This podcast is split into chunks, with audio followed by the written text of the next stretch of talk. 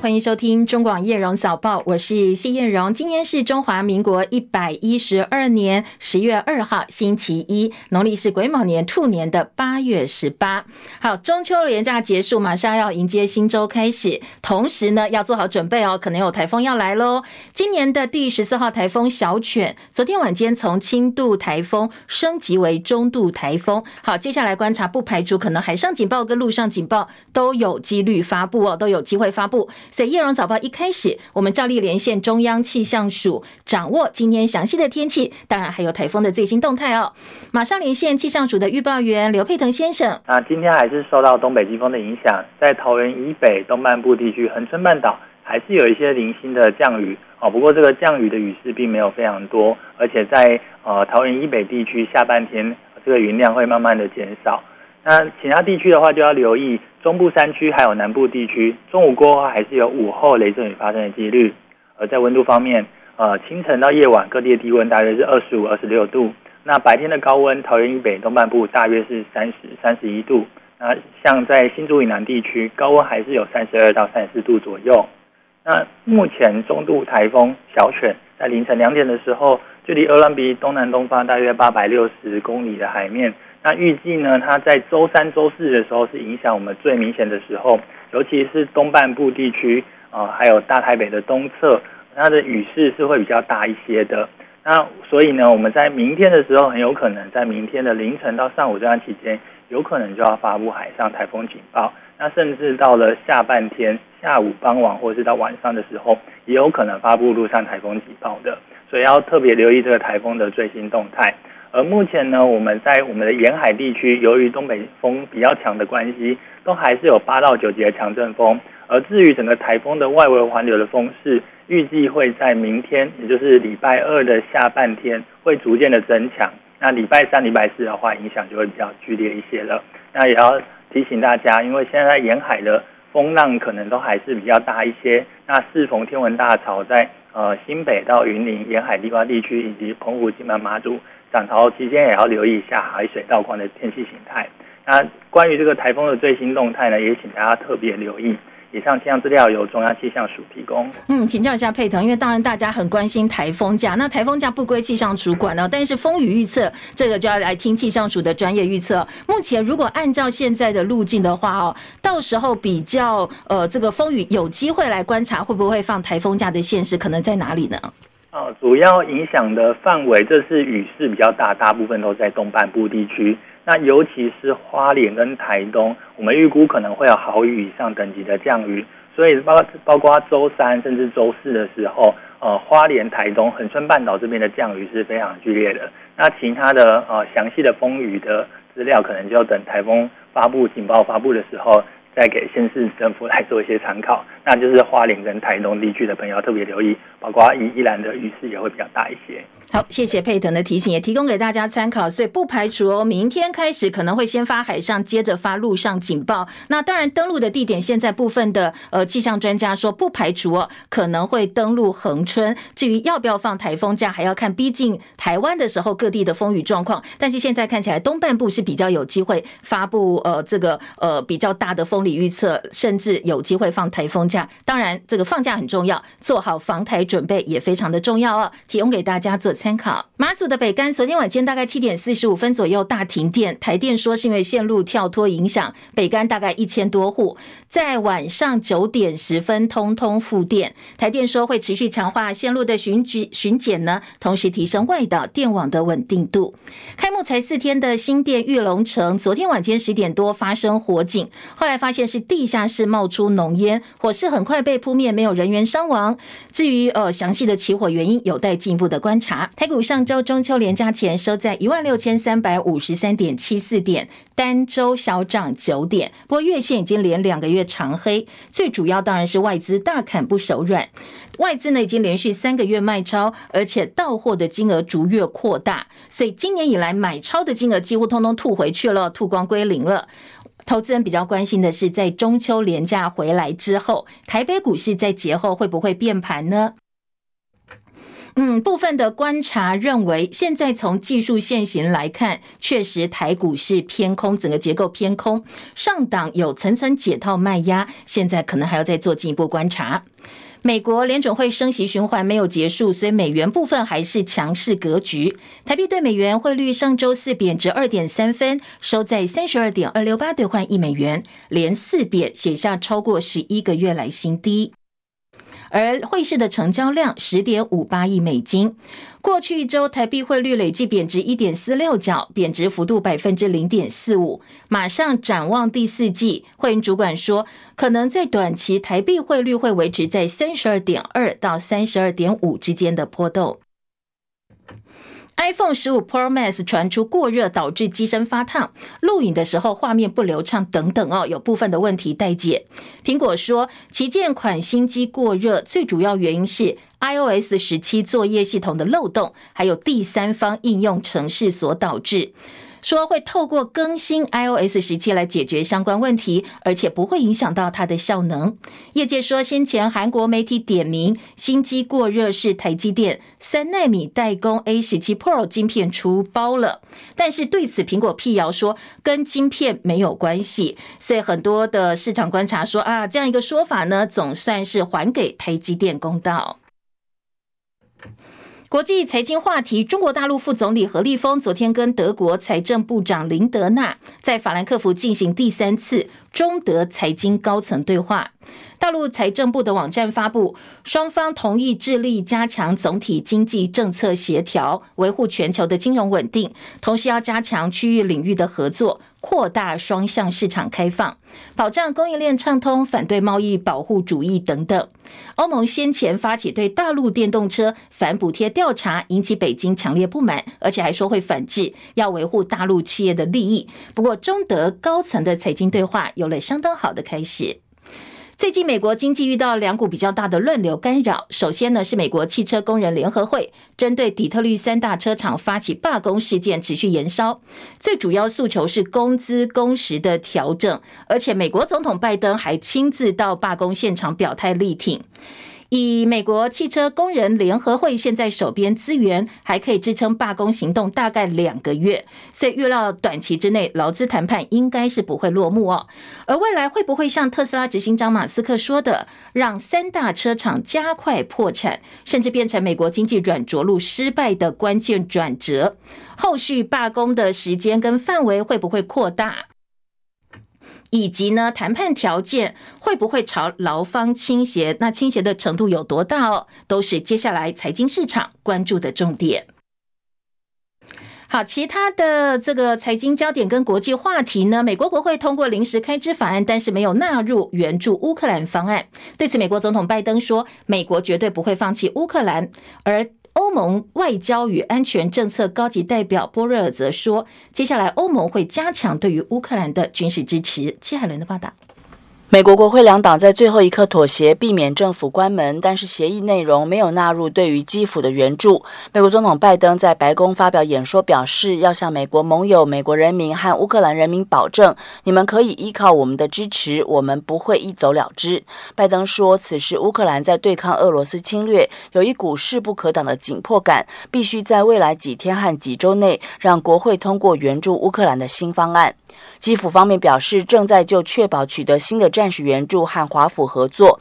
乌克兰国防部长乌梅洛夫表示，美国国防部长奥斯汀保证乌军将继续得到强力后援。乌克兰外交部长尼科兰科说，乌克兰政府正确保在未来四十五天的美国新预算纳入援助乌克兰的资金。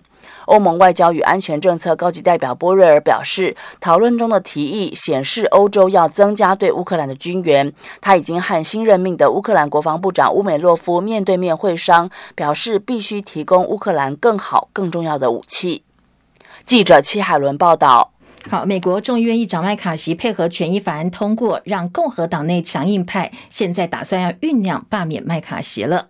美国临时拨款塔法案呢，没有纳进援乌方案。欧盟说，接下来会加强对乌克兰的军事支持。英国新任国防大臣夏普斯透露，日前曾经跟军方该高层呢开过会，首度讨论在乌克兰境内派驻英军来培训乌军的可能性，借此减少对英国跟北大西洋公约组织成员国基地的依赖。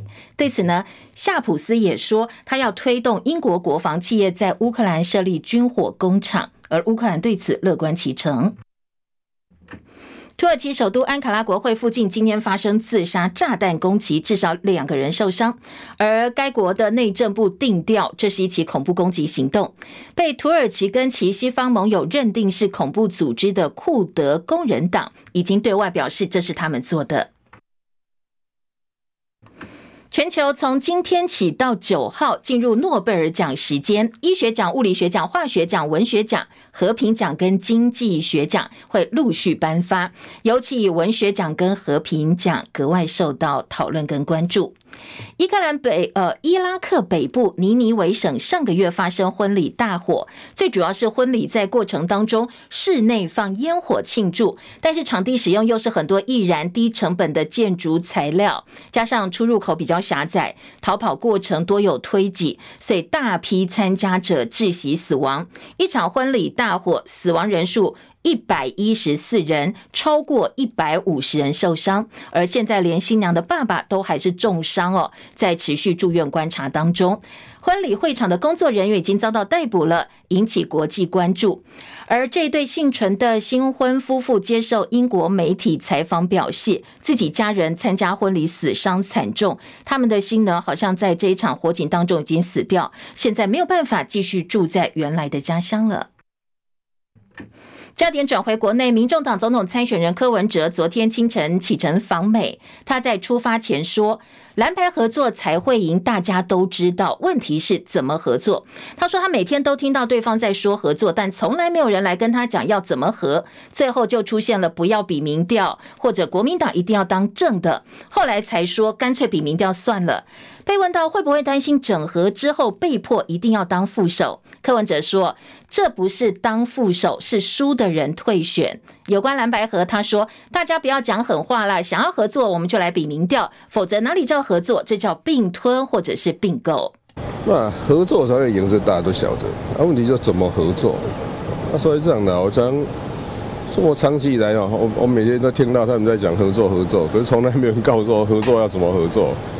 那、最后就出现那个不要比民调，他们要当正的嘛。”我倒觉得这个啊，所以后来就说，那那干脆比民调算了，对不对？我跟你讲，我每一区提一个，看他会掉多少。就是你说这个比民调的啊，我把不要不要讲狠话嘛，对不对？他们以为就是说 时间大久的，国民党有组织盘，然后他们有立委，等到立委开始跑起来的时候，啊，最后就小鸡会把母鸡抬上去。我跟你讲哦，对我来讲，选举是一个改变政治文化的社会运动。对国民党跟民进党来讲，选举是他们分赃的前奏。好，话讲的蛮重的，外传蓝营高层喊话，干脆先比立委选举民调。而国民党主席朱立伦昨天访问说，放话的到底是谁哦？这些蓝营高层到底是谁？他很好奇。他说，如果像外传的整合方式的话，换他他也不接受。这些放话的到底是谁？连我也很好奇啊，连我很好奇啊。尤其是某些媒体很不负责任，都讲国民党高层、国民党人士，请问是谁？就把名字写出来。至少我知道的、我掌握的，或者是侯市长掌握的，都没有这回事。因为我们都是不断的要希望堆叠这样的善意，我们用诚心、耐心、同理心，同理心是很重要的。如果用这样的方式，谁接受啊？我也不会接受啊。好，另外一个在野整合相当关键的人物是红海创办人郭台铭。郭台铭为了独立参选，拼连数全台跑透透。不过实际上哦，他如果想要恢复国民党籍的禁令效期已经过了，九月二十七号已经能够重新申请回到国民党。外传有党内人士说，如果郭愿意回党，放弃独立参选，改列不分区冲高政党票，不排除是一个选项。说他如果回党的话，接下来可以挑战立法院的龙头宝座。好，那朱立伦昨天也做了回应。党内人士是谁？也是不知道党。那就那就不要回答了。那国民党的党内人士很多啊，但是我还是一句话，我们国民党都是诚心诚意的啊，希望能够呃大家能够团结一致，这个是一定啊，从头坚持到尾。我诚心诚意的开着大门，欢迎所有认同我们的理念的朋友加入国民党或跟我们国民党来合作。那郭办发言人黄世修说，干脆民众党党主席柯文哲也加入国民党，甚至连民进党主席赖清德都加入国民党，重办一个国民党党内初选，不管谁出现，通通都算国民党赢，算了，大酸这个国民党。黄世修直言说，这是另外一波的放话操作，并不是国民党事出善意。而郭台铭连数还在积极进行哦，现在从一开始十个连数点扩增到上百个，而且持续增加当中。好，昨天晚间郭台铭在脸书说，彰化又有新的连数站开张了，他喊话彰化支持者踊跃分享，让其他人看见主流民意的意向。至于赖清德，昨天则公开呼吁说，两岸和平绝对不能够放。他举西藏、港澳为例，说让渡主权不会得到和平。一方面，咱爱提高咱国防力量、国安的力量，啊，发展咱经济，咱的经济实力爱好。另外一方面，和国际人民行做伙，无论是身边啦吼，咱的厝边，日本、韩国，甚至菲律宾，啊，搁美国、欧洲，民主人民行做伙。团结力量大，一方面咱国内团结力量大，另外一方面伫国际上和民主的国家团结力量大，自然之然啊，对咱片面战争，靠实力较有法度得到真正和平，大家讲对不对？大家讲对不对？距离二零二四总统大选不到半年时间，外界都相当关注选举动态。在台协会 AIT 处长孙小雅最近上节目，被问到说：“诶，对于台湾下一个总统参选人赖侯科，谁会当选总统？AIT 的观察到底是什么呢？”他的回应相当的安全。他说呢，他相信 AIT 可以跟任何一个人合作。孙小雅接受专访回应赖佩霞放弃美国国籍时表示，放弃公民身份是大事。美国派驻海外机构最重要的职责之一就是保护海外的美国公民。他说呢，要放弃美国公民是严肃的步骤，不可以轻忽哦。所以 AIT 非常关心、认真对待这件事，这也是一个跟政府程序有关的问题，有一套标准程序，所以没有办法预测要花多少时间。他说呢，放弃美国公民身份来申请的人不多，所以确实相当罕见。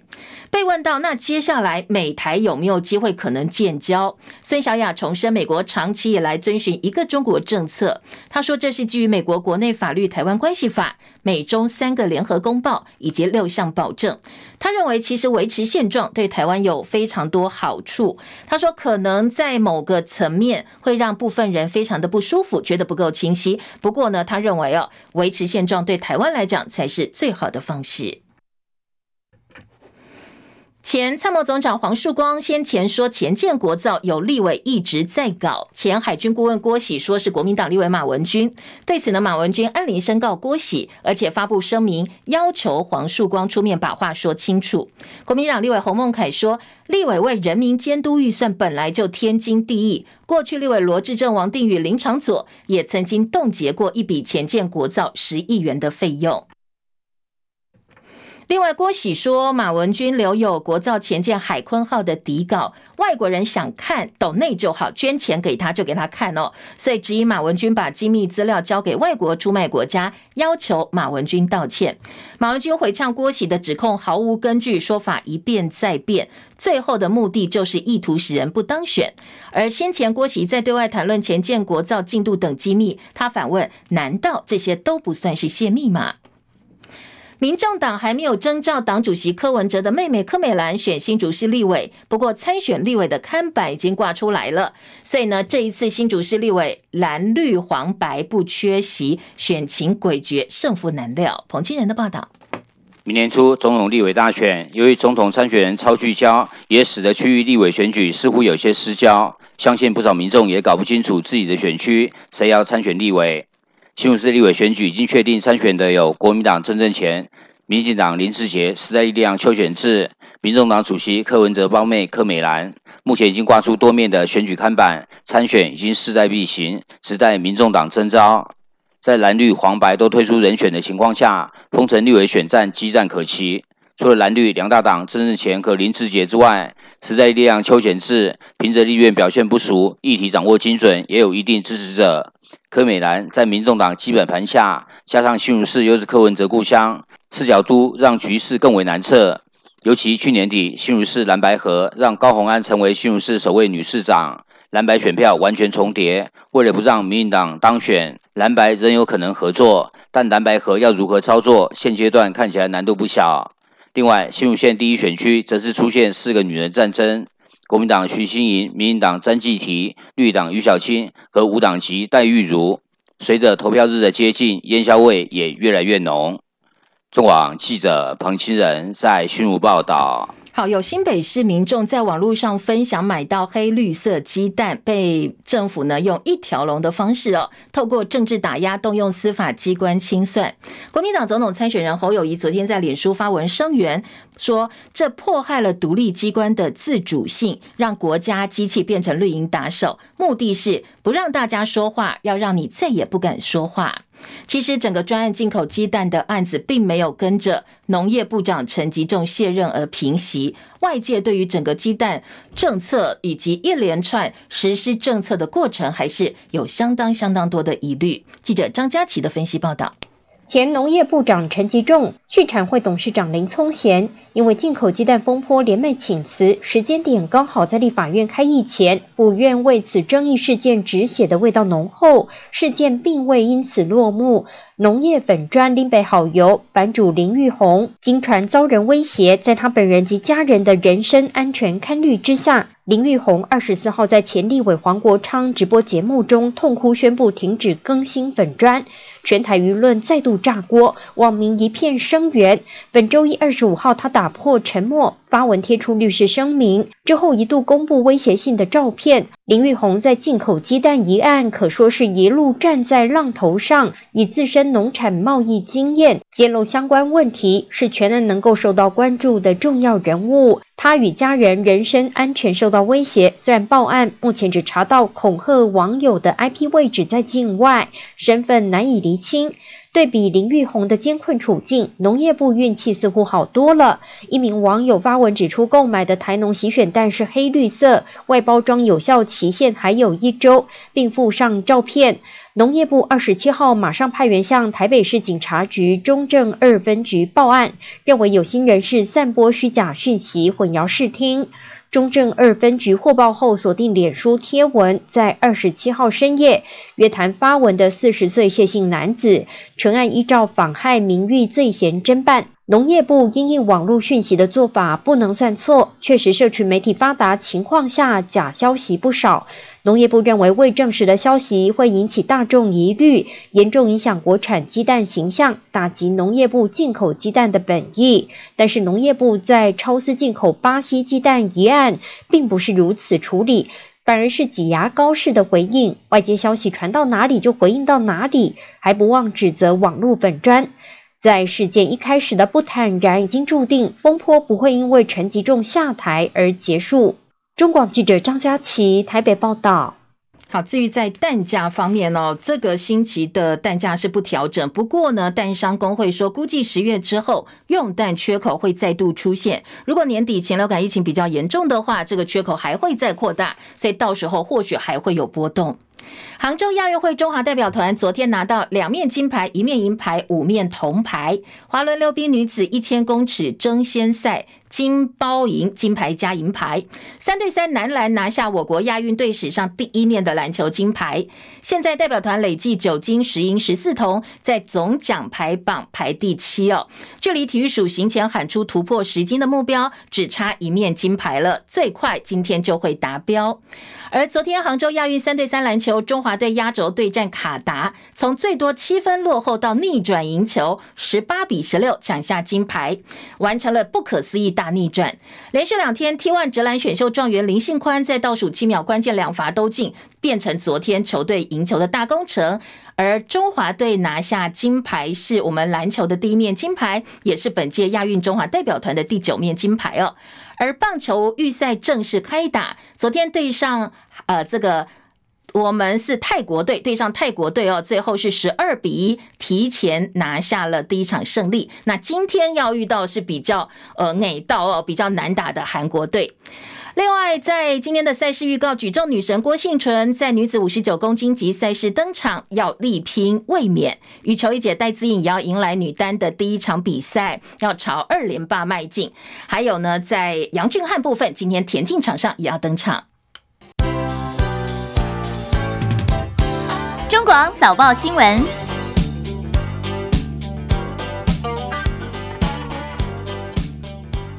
好，再来听今天早报头版内页的新闻焦点。首先，在头版头条部分，当礼拜一哦，如果你长期收听我们读报的话，就会知道，经过一个呃放假，不管三天两天，公部门没有上班嘛哦，所以各个报纸在礼拜一通常就会丢出他们觉得诶值得大家关心的一些专题啦，或者是比较呃需要大家再多思考的一些议题，做更深入的一个分析跟报道。举例来讲，今天联合报就利用头版头条加上内页三版四版。五版哦，用了四个版面来公布跟分析他们做的二零二三两岸关系年度大调查。今天联合报头版头条的大标重点放在，呃，在经过这样一个调查之后，联合报结论是。台独会是两岸的最大变数，其他角度等一下我们再进一步读报时间再提供给大家。因为呢，在呃政府处理两岸呃这个关系的一些做法或者是政策部分，民众其实有四成九是不满意的。那到底大家怎么来看两岸关系？联合报有哪些进一步的分析跟数据可以提供给大家做参考？待会我们再回头来听。中时今天头版头条加上内页关系的重点，则是说高端又来了。好，这是中时今天的大标题，学生。报夺打流感疫苗怎么讲哦？说今年的公费流感名单呢，流感疫苗名单赫然看到高端疫苗，因为公费疫苗你是不能够选厂牌的，你可能到诊所或者是呃到学校一起打，打开来才发现啊，我打的原来是国光，原来是高端。那现在说在选项当中有高端，很多家长呢现在不敢让小朋友打了，所以私下说啊，那我先勾同意，等到学校如果发现说啊，学校今天开的。是高端，我再跟老师说啊，今天身体不舒服啦，头晕啦，我不方便打，再来退，自己再花钱去打自费其他厂牌的疫苗好了。好，当然，到底打高端安不安全？那流感疫苗的高端跟新冠肺炎疫苗的高端有没有什么不一样？在安全性的部分，不管是呃学生的迟疑、家长的迟疑，或者是我们公部门政府机关的一个回应，等一下我们也一起来听。这是中国时报今年头版的重点。自由时报今天的头版头关心的则是蓝白合。今年自由时报大标题说。柯就是柯文哲基蓝营想并吞冒号，说国民党以为时间拉久，小鸡会抬母鸡。那蓝白合到底是合作合并还是并吞并购？国民党跟柯文哲的说法，自由时报放在了头版头条，呃，加以来关心。当然，蓝白合还有很多其他不同的角度哦，像中国时报今天可能内页的重点就放在，哎，蓝白合当然阻碍很多嘛，哦，大家有很多的困难跟关卡必须要克服。不过其中一个关键人物哦，就是现在呃主管侯进办的金普聪，所以呃部分的报纸说，哎，他可能是最大的阻碍之一哦。好，这等一下我们也提供给大家哦。那财经报纸《经济日报》今天头版头条大标说，台北股市迎十月的光辉行情。当然，苹果供应链拉货三级跳，AI 族群出货加，加上国际利空缓解。配合政策助攻，所以呢，今天的经济日报释出的是比较乐观的市场气氛，说大盘指数有机会攻一万七千点。在中秋连假前，我们讨论的是节后变盘。不过呢，在呃节前，大家普遍都认为节后的变盘应该是往好的方向变。那今天的经济日报说，第三季呈现破底走势，法人圈看好十月行情的大利多，产业面啦、政府政策面啦、选前利多啦，或十月的行情。所以今天的经济日报把它通通整理在头版头条，告诉你说，哎，十月的大盘有机会攻破一万七千点。工商时报今天的头版头大标说，低轨卫星中华电大突破。好，这是工商时报今年大标题。内文提到中华电信挺进低轨卫星布局又有重大突破了，说跟国际低轨卫星业者 OneWeb 合作，在台湾发展低轨道业卫星的业务。好，如果你有这个对中华电相关的消息有兴趣的话哦，今天的《工商时报》在头版头条加上内页三版大篇幅的报道。财经报纸今天内页像工商三版版头，还包括台积法说会前十九号台积电法说会嘛？哦，外资多空提前交战，还有内页七百美企第三季并购规模傲视全球。好，这是今天的工商时报。工商在内页二版还预告哦，地政四法礼拜四行政院大清仓，包括住宅危老打算会先拍板，社区设置充电桩，因为争议比较大。这个会期呢，如果想要出行政院，恐怕还有难度。虚坪的改革、车位优先都打算要修法放缓。好，这是工商时报今天的重点哦。经济日报头版还包括了 i 十五过热，苹果说跟晶片没有关系。当然，这对台积电来讲是一个呃帮忙缓解一下外界对它的质疑。官方证实问题是作业系统有漏洞，而不是晶片。那当然，最主要供应呃苹果晶片是台积电嘛，所以说不是这个晶片的问题，是 iOS 十七的问题。所以业界说啊，总算有人帮台积电讲话了，还给他一个公道。另外，在经济日报头版，二零二二年以来首见特斯拉交车量恐怕会衰退。美国政府关门警报暂时解除，拜登赶快签了国业漏业呃国会漏夜通过短期拨款法案，大限并不是解决喽，而是时间可以稍微拉长一点，延长到十一月十七号。所以呢，等十一月十七号一过，第四季还是有危机的。好，这是今天经济日报的头版。在标栏重点部分，经济说台塑四宝旺季加持，第三季本业要赚钱了。下一代 iPhone 外传荧幕史上最大，明年就会报道了。这一则新闻今天的呃经济放在三版的版头，这些呃苹果果粉们特别注意，如果喜欢大荧幕的话，今天的经济日报说。外传 i 十六 Pro Max 会升级到六点九寸，而且会搭载六个镜头哦，所以明年报道的新 iPhone 可能更大。上一族群筹资先新一波的挂牌潮，好，这是经济日报今天另外哦头版编栏的重点。综合性报纸头版编栏包括《中国时报》说，美国办告别派对送猫熊回到中国大陆，卷入洗钱案，LV 执行长被调查了。那《自由时报》头版则是有我们男篮队三对三男篮夺金，在杭州亚运的好成绩。头版头条的部分，各个报纸有哪些延伸性的报道？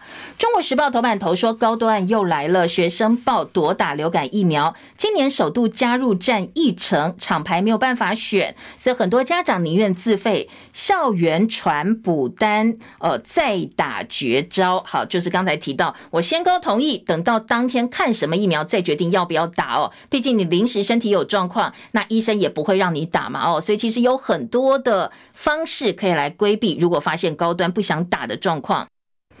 呃，《中国时报》今天在头版提到，疾管署今年四月公告，本年度公费四价流感疫苗得标厂商，包括国光，它占了百分之五十；赛诺菲百分之二十七点五；台湾东洋百分之十二点四。高端占了十趴，百分之十点一，所以呢，高端第一次被纳入公费流感疫苗的行列。马上九月就要这个开始，之前九月开始校园接种调查，家长回填接种意愿书才知道里头有包括高端。那台北市长春国小的某家长说，说看到通知单上写无法指定施打厂牌，而且当天才能够确定小朋友被打什么样的疫苗。他很生气，他说：“啊，你有这么多选项，那明明就是打在小朋友直接身上，而且你又不是没得选，为什么不让家长选呢？”另外一个家长说：“因为哦，新冠疫苗之后对高端印象不是很好，所以他一看有高端就改填不同意了。他宁愿自己花钱带小朋友到诊所去打你可以选择的自费疫苗。”呃，台北市议员王心怡说，很多家长来问他说：“我不想打高端怎么办？”很多学校就教他们刚才提到的一个规避方式哦，说你当天再来做真正要不要打的一个决定。而到底高端疫苗是安全还是不安全的？今天在中国时报也提到说，中华民国防疫学会理事长王仁贤表示，高端流感疫苗是进口韩国的原液之后，拿到台湾自行充填包装。虽然在韩国经过三期的临床实验，但是多年前韩国用相同的原液要扣关台湾的时候是闯关失败。现在拿着国外而不是国内的临床实验重新扣关就成功。相较其他品牌都有完整三期临床实验，当然国人会有疑虑。好，这个是到国内完。呃，这个原液韩国做的疫苗到台湾再做分装哦，再重新包装过，就变成高端疫苗了。好，今天的《中国时报》在内页跟头版，另外都有点到说，因为担心我们秋冬疫情大爆发有免疫负债的问题，所以专家还是建议小朋友或者是老人高危险族群能打疫苗，赶快打。内页《中国时报》五版版头说：“被当白老鼠，孩子有权不打高端吗？”实质转型翻版，韩国原液在台充填，摇身就变国产疫苗了。高端首投即得标，蓝营及政府是护航的。好，在后疫情时代，各个传染病齐发，流感疫苗当然大家都想打，很热门。但是呢，疾管署首度更改公费四价流感疫苗投标的游戏规则，把过去最低标改为最有利标。第一次来投标的高端不但成功得标，而且拿下了超过十趴的订单。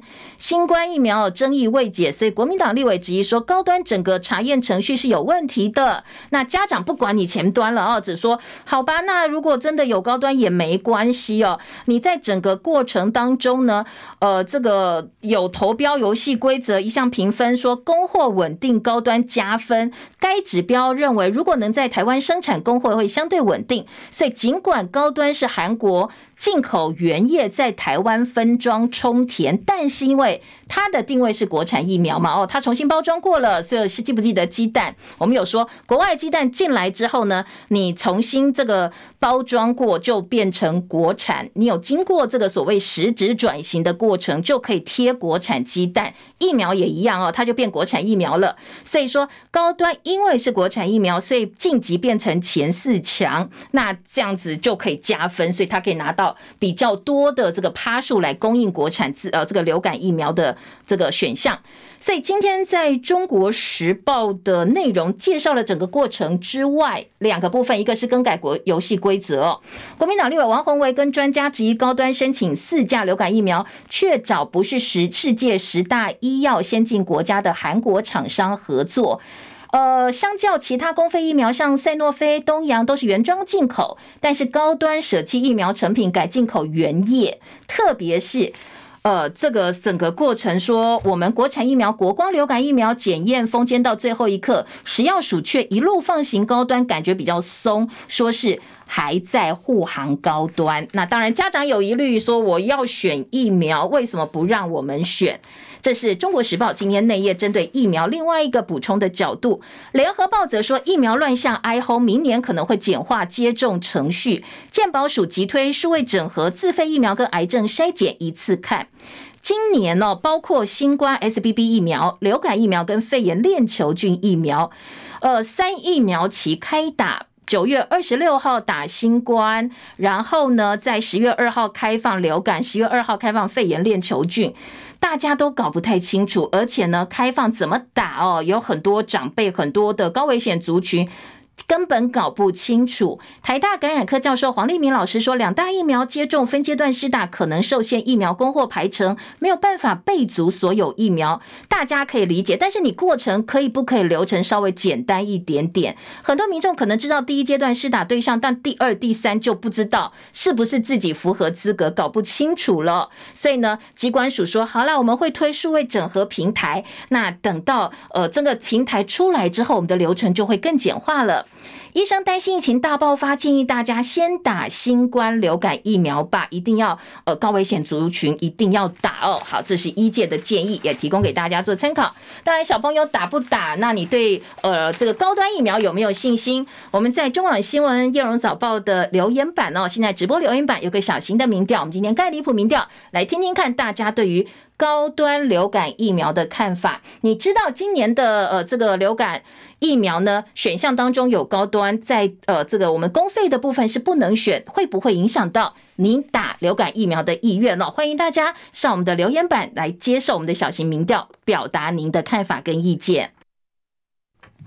除了呃今天的中时头版头条之外，我们来听听看联合报今天头版内页相当大篇幅的新闻焦点。联合报报报道说，他们对于两岸关系年度大调查，除了台独是两岸最大选项之外呢，蔡总统处理两岸关系的评价，百分之四十九说不满意，百分之三十八说满意。另外，联合报在表格部分呈现的是，你觉得两岸关系的一个天平可不可能开战？最下面蓝的蓝色的这个区块呢，就是完全不可能开战，是零分。那如果你往右边移动，好，透过直播可以给大家看一下这个表格哦。如果是呃这个移动到比较橘色部分，就是到十分的部分呢，就是我觉得两岸要打起来了。结果在联合报今天的报道跟调查当中。一百一十二年，呃，民众在接受民调的时候说四点五分左右，还不到开战的这个最中间值了。认为不，呃，倾向不会开战的比例是比较高的。民间互动当中呢，有两成九的民众觉得两岸民间互动热络，比去年增加七个百分点。而在呃，经贸竞争比去年下降三个百分点，外交关系还是两岸最竞争的领域，军事关系认为和和缓，两岸军事和缓的比例呢增加到两成九，国军监控共建变成常态，大家也比较能接受哦。年度关系大调查几个大标题，我们提供给大家哦。联合报三版版头说，八成五的民众认为两岸需要维持沟通，四成希望加强经贸，五成一不担心 ECFA 终止。绿营的选民七成四支持两岸接触，所以今天联合报记者罗应聪特稿就说：“蔡政府，你还要继续当装睡的人吗？”呃，高达八成五民众认为两岸有必要维持沟通管道，比去年又加两个百分点。就算是民进党支持者，也有七成四认为两岸必须要维持沟通。所以压倒性的民意希望两岸沟通，希望呃政府明白两岸沟通的重要性。所以联合报质疑说：“那你蔡政府难道要继续装睡吗？两岸沟通是解决目前台湾困境最好的方法哦。”联合报下半版面有陆委会说，我们交流会循序渐进。学者认为李扁马执政，两岸有密使。赵春山说，能够跟对岸沟通是蓝营的优势。张启臣说，访问大陆是为了解决民众问题。专家认为马跟蒋访问大陆利大于弊。王信贤说，交流降低冲突是人民的期望。张五岳老师说，政治分歧，民间才更应该要交流。另外，联合报的五版版头，五成七民众希望永远维持现状，写下新高。西进的意愿提升，三成一的民众，四成六的在学学生，他们都说愿意到大陆去读书跟就业。国人期待两岸政策不造进。美国专家认为，台湾必须要强化自我防卫。大陆学者说，两岸维持现状，五成七台湾民众希望，但是这是不可能的事。两岸不可能永远维持现状。好，这个是呃几个小标哦。六成六国人希望对美中维持等距，美中关系紧张。四成八相信美国会派兵军援台湾来帮助台湾。四成担心武力犯台的风险增加。记者洪哲正，军事记者说：“如果你认定美国会协防台湾，那你就错意了两岸局势，降低居安思危的意识，可能会影响到国军必须要自立建军备战的政策走向。”因为退役的将领说。啊，美国立场就是给枪不派兵啦，美国都是打代理人的战争。国防部说自己的国家要自己救啊。专家说，一年义务役可以提高台湾的安全系数，视中共为纸老虎就是轻敌了。我们的国军现在当前最需要的是更多可用之兵。好，今天呃，联合报相当大篇幅的一个调查哦，如果有需要的话，可以找来看一看。自由时报今年头版头是关于蓝白河，当然各报内页也很多。自由头版头说，呃，柯文哲鸡蓝营想并吞，以为时间拉久，小鸡就会抬母鸡哦。当然，这个是呃今天自由时报引述的报道哦，在头版头条。另外在，呃今天的联合报二版以及呢中国时报三版也都有蓝白河的话题，我们纷纷来听哦。今天在联合报二版，蓝白合要比民调吗？朱立伦强调合作非并吞，先堆叠善意。外传要比立委民调，那这个柯文哲就很生气啊，就说好啊，那我每个地方都提一个人，当然就是来搅局嘛。哦，朱立伦反问，到底是谁在放话？代表蓝营高层对外放话。呃，今天的联合报在特稿说，合作非分赃，只怕各有盘算。其实联合政府很多国家都有先例，连日来柯文哲对蓝白合的说法忽硬忽软，除了在测试国民党之外，也难掩民众党以小博大，背后有其盘算。可以说，进入总统大选深水区，除了谁选总统、立委辅选、内阁人事、重大政策合作。都要谈，政党是不怕谈的，只怕各排各怀鬼胎，名为合作，暗地只想要壮大自己。如果真的错失合作的黄金时期，恐怕。鹬蚌相争，最后谁得利？渔翁得利哦。今天联合报社论也说，蓝白难合问题是心态，而不是民调，要有诚意呀、啊。你只看到蓝白之间不断抬价抬杠，所以呢，你现在时间慢慢慢慢不站在在野这一边了。你要怎么回应民众的呼声？今天在呃这个联合报有报道，联合报说在台中的蓝白和，卢秀燕角色相当的关键。再来听到的是，呃，今天在中国时报说蓝营很焦虑，因为金普聪将是蓝白整合最大变数。党内说现在侯友宜态度是放软的，谁能够团结最大力量就支持谁。但是关键比较硬的是金溥聪哦，所以今天的中国时报把金溥聪拉在版头的标题了，说呃关于呃这个侯友宜不当副的啦，是金溥聪放话，很多事情你放心里啊，干嘛这样现在在这个时候讲出来呢？彼此都有对支持者交代的压力，你一直谈前提，柯文哲怎么去对他的支持者交代？说金溥聪这样子放话，就是在破坏整合。好，今天在呃《中国时报》特稿，周玉祥说收刀入鞘，蓝营应该要释出更多善意。下半版面还有萨卡都跌破两成，学者说柯文哲这次访问美国，就是希望接下来能够选票回流。侯友宜今天夜宿大奇美，引起在野整合的联想。今天呢，呃，国民党目前只有在高雄大奇美地区没有推出立委人选，反而是民众党已经提人了。所以侯友宜今天在这个地方过夜，哎，大家说，哎，是不是有一点点蓝白合作的想象空间呢？好，自由时报今天三版当然是赖清德昨天的行程，他开了三张大支票，守护主权、公益、建构完整的社会制度，而郭台铭。昨天说啊，大家治国要来比治国的能力哦，其他不要讲太多。中时跟呃自由今天的二版都是所谓前建国造的泄密案哦。今天在自由时报大标题说，郭喜说他有泄密人证物证，叫国民党立委马文君请辞。前建国造泄密案，马郭喜今天要告马文君加重诽谤，当然马文君回呛郭喜毫无根据。而中国时报今天的二版说，选前又爆出军火商卖国是王立强案的复刻版吗？指控姿势体大，黄树光应该主动说明案情，剪掉也要把所谓通敌厂商给抓出来。国安会咨询委员黄树光说，不要以为国内军火商不会卖国，得不到标案就把资料给中共。好，这指控非同小可，所以中国时报说，你不能够只有放火就躲起来，叫大家去猜，你把卖国案的人事实地。说清楚，然后交给检调。我们要保卫国家哦，不能够只有放话而已。好，军方说不知道黄树光要爆这个料。美台国防工业会议要来讨论大选之后的情势。美国政府批准临时拨款，避免政府停摆。今天联合报放在了国际版，中国时报是头版，但是只有四十五天，而且把援助乌克兰的经费这个部分给删掉了。《旺报》今天头版头说，陆客出国冷，民众更疯买彩券。大陆的十一长假，欧洲线只恢复疫情的四分之一，国内航班预订量也不如预期。大家哦想说，呃，这个没钱嘛，哦，消费不振，反而大家都跑去买彩券了，拼一个发财梦。美国旅居美国大猫熊美香天天跟小奇迹今年底都会回到中国了，所以今天的《旺报》另外一个标题说，猫熊回国倒数，美国办告别 party，那中国的猫熊外交现在恐怕要画下句点了。很可爱的猫熊照片，今年《旺报》头版看得到哦。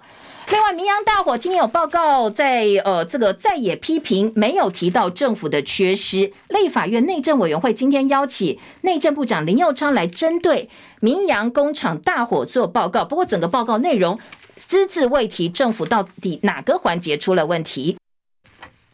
圈地二十二年没有开发，台大被批是全国最大的诈骗集团。今年《中国时报》的八版版头有报道。我们时间到了，谢谢大家收看收听，明天见喽，拜拜。